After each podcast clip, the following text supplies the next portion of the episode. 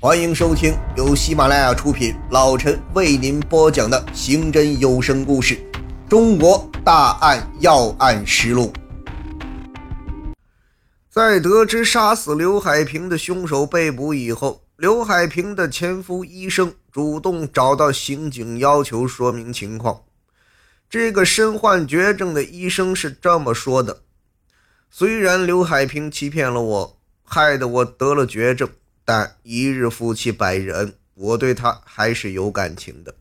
看到他死得这么惨，我觉得我还是应该把事情讲清楚。之前我不敢说，是因为刘背后那个人位高权重，伸个小指头就能整死我。”我一个小小的医生，实在得罪不起。现在既然凶手已经被捉到，你们说中央首长也重视起这个案子，公安部也派人来了。我想他迟早就被发现，我也没有必要隐瞒了。在抽了一根烟以后，医生鼓起勇气说起了这个故事。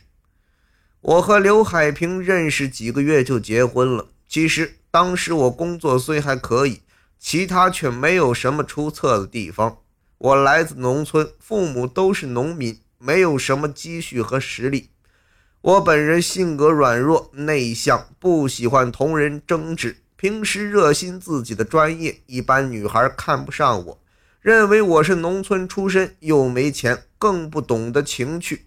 我自认为是配不上刘海平的。她长得漂亮，人又精明干练，工作比我还好得多。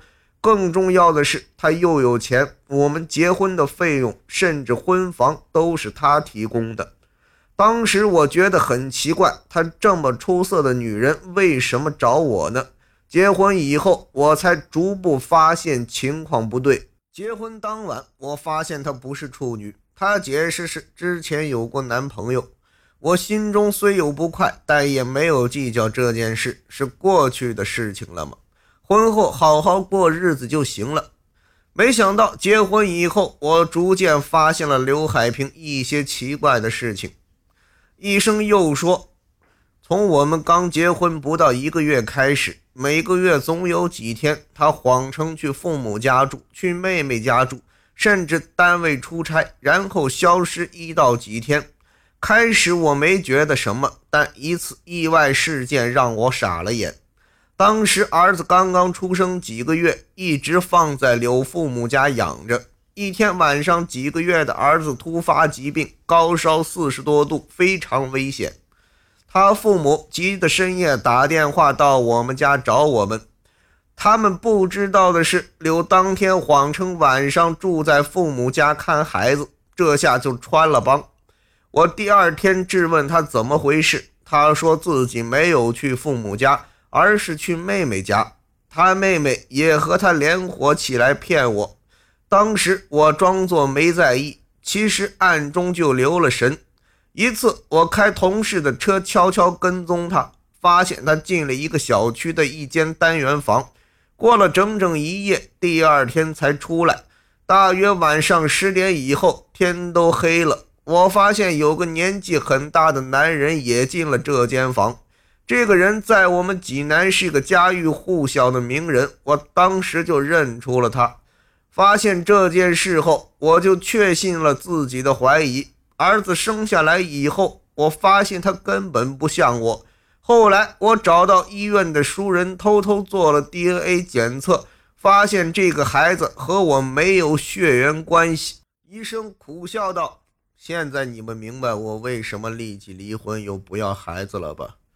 留在我们婚前就有一个情人，和我结婚不过是为了掩人耳目。这个孩子也是那个情人的，我就是一个最大的傻瓜。婚前婚后都戴了绿帽，还帮别人养儿子。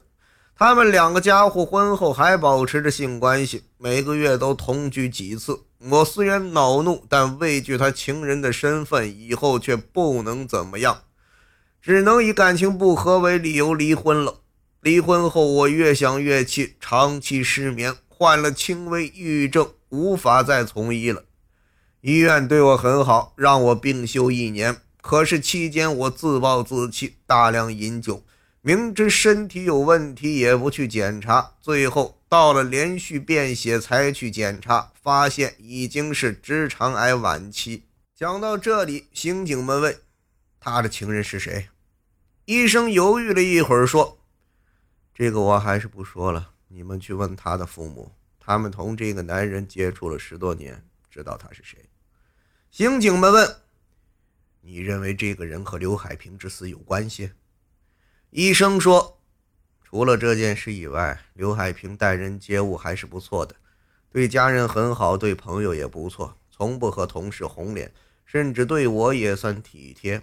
我认为应该没有其他人因为其他原因会杀他。